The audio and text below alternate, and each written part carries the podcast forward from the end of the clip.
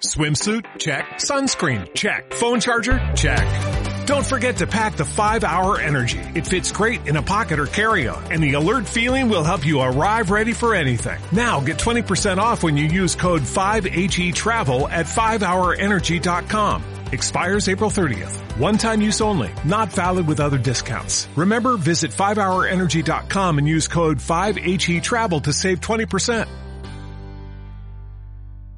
Antes, si me permiten, vamos con uno de los temas del día. Eh, sector energético. Ayer la comisión de 14 expertos que asesora al Gobierno en la futura ley de cambio climático y transición energética, pues eh, auguraba la descarbonización del país de, al año, de aquí al año 2030. También el mantenimiento de las centrales nucleares y que las energías renovables ganen aún mucho más peso. Pedían encarecer un 29% el gasóleo para abaratar así la luz. Vamos a intentar comprender qué es este informe, por qué, quiénes son estos sabios, qué es lo que recomiendan y con qué objetivo. Nos acompaña Jorge Morales de Labra, que es experto en el sector energético. Jorge, ¿qué tal? Muy buenos días. Buenos días. Eh, eh, bueno, eh, ¿qué te parece a primera vista el informe que, han presentado estos 14 sabios a Nadal?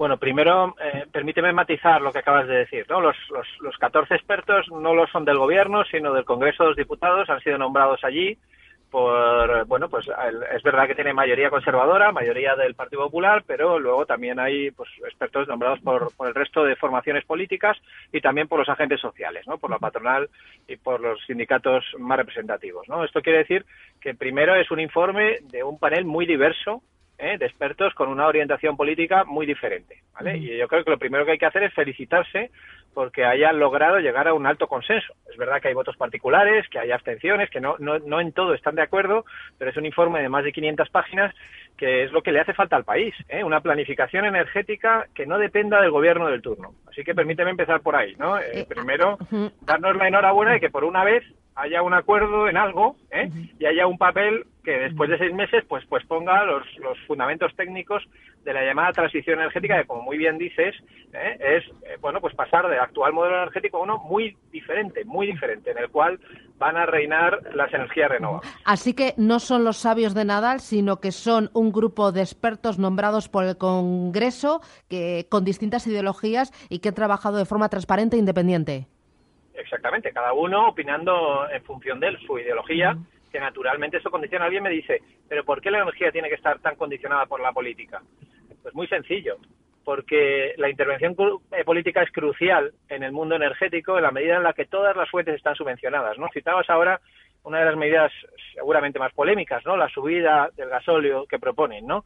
Bien, es que lo que ocurre es que la, primera, el primer gran capítulo de propuestas es una enorme reforma fiscal, ¿no? Porque en España la fiscalidad energética, permíteme la expresión, es un desastre, ¿vale? Es decir, eh, no se está eh, penalizando a quien más contamina, ¿no? Por ejemplo, ¿por qué razón eh, el, tramo autonómico del impuesto de hidrocarburos, ¿no? el, que conocíamos como céntimo sanitario, pues es mayor en la gasolina que en el gasoil. Cuando sabemos perfectamente que los óxidos de nitrógeno que se emiten principalmente en los motores diésel, en los motores de gasoil, son los principales causantes de los problemas de salud derivados de la contaminación en las grandes ciudades, ¿no? Esto cuando, cuando hay restricciones, ¿verdad?, para entrar en las grandes ciudades, decimos, ¿por qué? Bueno, pues son por los óxidos de nitrógeno, es decir, por los motores diésel, ¿no? Entonces, una de las cosas que proponen es, oiga, esto no puede ser. Es decir, el que contamina tiene que pagar más. ¿Y cómo paga más? Bueno, pues su propuesta es a través de una reforma fiscal, como digo, muy relevante. ¿A ti te parece bien eh, entonces esa subida del gasóleo que proponen los sabios eh, y, a cambio eh, plantear una rebaja en el precio de la luz?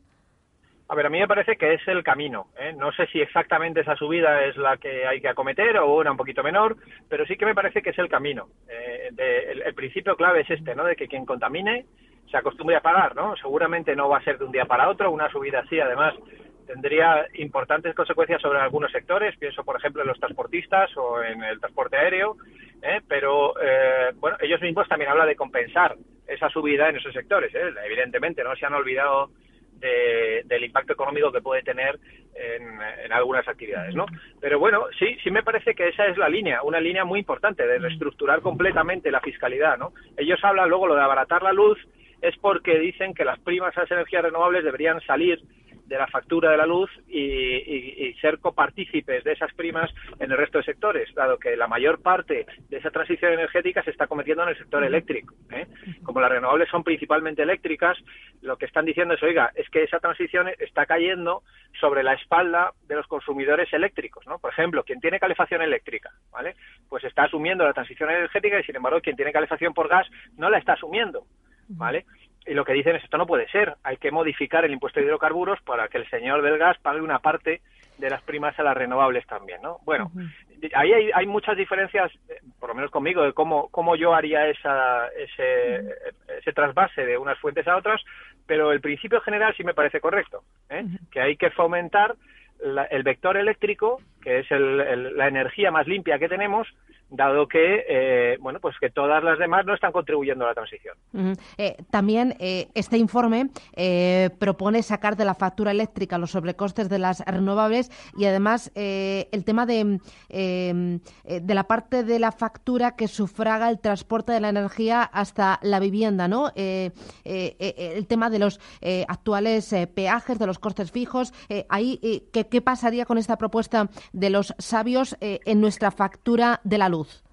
Bueno, a ver, yo creo que esa propuesta está bastante menos definida, ¿no? Pero es verdad que en algún momento del informe se habla de esto, luego yo por lo que he entendido no es una propuesta concreta de sacar todos los costes de transporte. No es verdad que lo que vienen a decir es, oiga, los costes de las vías, de, las, de las redes que se utilizan para llevar cada fuente de energía a nuestra casa, la tiene que pagar su fuente, ¿vale? Entonces, dentro de la electricidad ya lo hacen, dentro del gas también, los gasoductos se pagan dentro del recibo de gas y dicen, claro, dentro del gasoil no, ¿eh?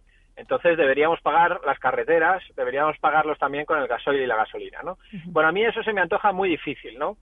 Aparte de que, por ejemplo, hay coches eléctricos que cada vez son más numerosos que también utilizan las carreteras, ¿no? Con lo cual habría que ver qué parte de electricidad también acaba pagando las carreteras, ¿no?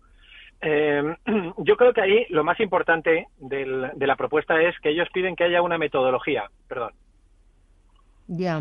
Eh, una metodología de reparto, de reparto de los costes de las redes, que esto es lo más importante, ¿no? Es decir, ahora mismo esos 7.000 millones anuales en las costes, que son lo, que nos cuestan las redes eléctricas, se reparten un poquito, eh, bueno, un poquito no, un muchito, totalmente en función de los intereses políticos de turno, ¿vale? No hay ninguna metodología objetiva de reparto. De esto lo que quiere decir es, por ejemplo, la decisión de si pagamos más los consumidores domésticos, pagan más los consumidores industriales, se paga más en la parte fija del recibo, en la parte variable, etcétera, es una decisión completamente política, ¿no?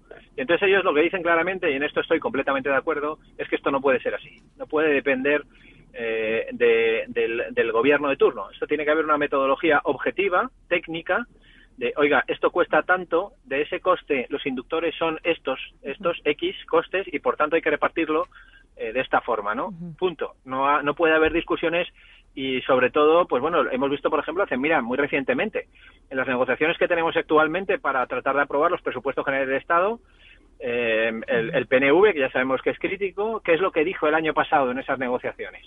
Pues dijo que para aceptar los presupuestos, los costes de las redes de la industria vasca había que bajarlos. Y así se ha autorizado. Entonces, eso es una decisión política. Fíjate que al final lo que nos lleva es que si la industria vasca paga 90 millones de euros menos en, los, en las redes, evidentemente todos los demás vamos a tener que pagar esos 90 millones de euros de más.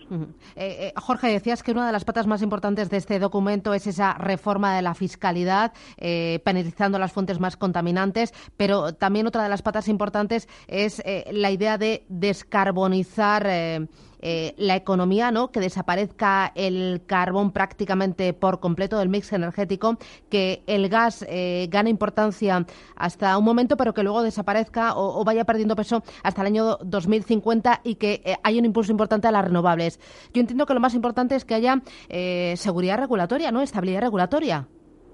Sin duda. Eso además para las renovables es fundamental. Hombre, después de lo que hemos visto.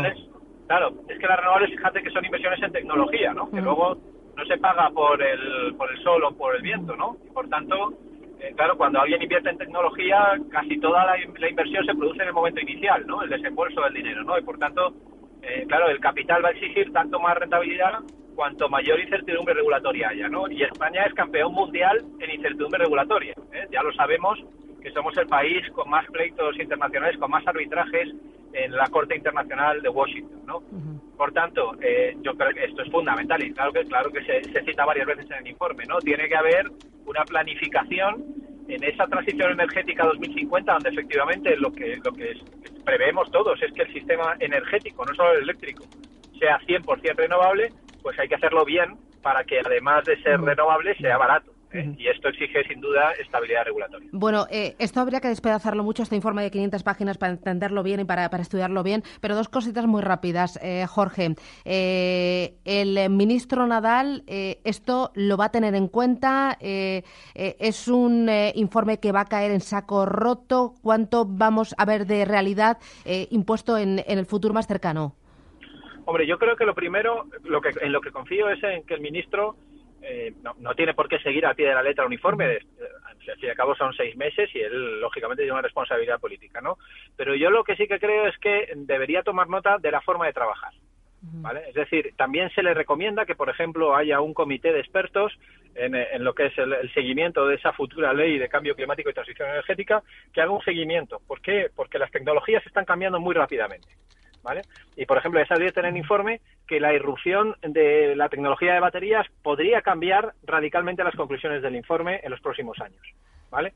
Entonces, eh, esto quiere decir, por ejemplo, esto que citabas de que haya más nuclear, más gas, etcétera, en los próximos 10, 15 años, evidentemente lo primero que se dice es hay que acabar con el carbón, eso de, eh, forma inmediata, pero eh, después hay que ver cómo evolucionan las tecnologías para ir tomando decisiones, ¿no? Y hay que ser prudente en esa toma de decisiones. Entonces, claro, yo, yo, lo que le exigiría al ministro es esto, es mucho mayor talante de diálogo y de participación con expertos de, diferente corte, como lo que se ha producido ahora, para poder llegar a, bueno, pues a, un consenso en la toma de decisiones. Muy bien.